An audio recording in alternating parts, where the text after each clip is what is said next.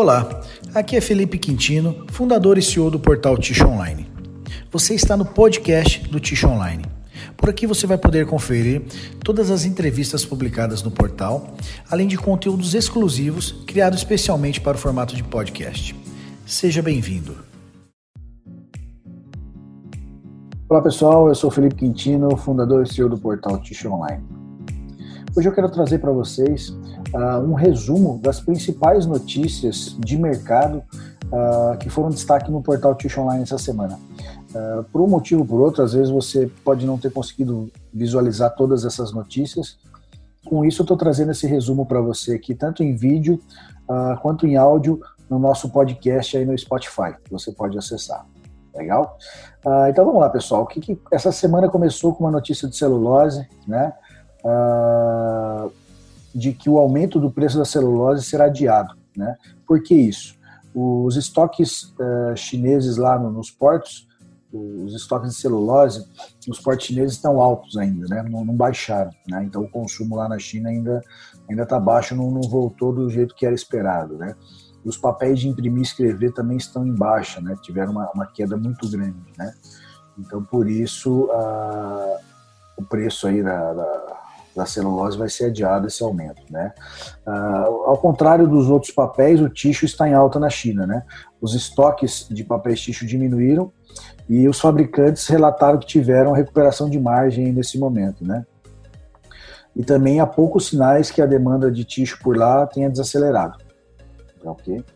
Ainda em celulose, a, a RISE prevê uma queda na demanda de celulose em torno de 2 milhões de toneladas para 2020, né? Isso por conta do impacto do coronavírus e também o impacto forte em imprimir e escrever, que teve uma queda muito grande. Né? Para Ticho, a previsão de crescimento global é em torno de 4,5%. Né? Então, o Ticho continua mais ou menos o que já era previsto, né? era em torno de 4,5% a 5% de crescimento global do Ticho. Né? No varejo, segundo a Cielo, as vendas do varejo em março recuaram 11,7% ante o mesmo período do ano passado, né? isso já descontado a inflação. A Cielo comenta que a queda uh, foi resultado tanto da diminuição da demanda, já que os consumidores saíram menos às ruas, né, quanto, quanto à oferta, uma vez que muitos lojistas fecharam suas portas, né, seja por iniciativa própria ou por determinação da, das autoridades governamentais, né. Uma outra notícia que nós tivemos é a respeito da Latam Paper. Né? A Latam Paper teve um evento ano passado em São Paulo e esse ano eles iriam realizar um evento no México, no mês de setembro. Uh, por conta do coronavírus, esse evento foi adiado e vai ser realizado também no México, mas em junho de 2021. Uma notícia de tixo no mundo, né? a Exit registrou um aumento de 10% nas vendas de tixo no primeiro trimestre de 2020, né, comparado com o mesmo período do ano passado. Na parte de personal care, eles registraram um aumento de 8,8%. Né. A Exit acredita que no longo prazo é, deverá haver um aumento na demanda por produtos de higiene e saúde devido aos novos hábitos né, é, é, que as pessoas vão, vão ter por conta do pós-coronavírus aí, né? Ah, no mercado brasileiro, as empresas, né, fabricantes de tixo, estão reportando aí um mês de, de, de abril um pouco com as vendas um pouco mais frias, né?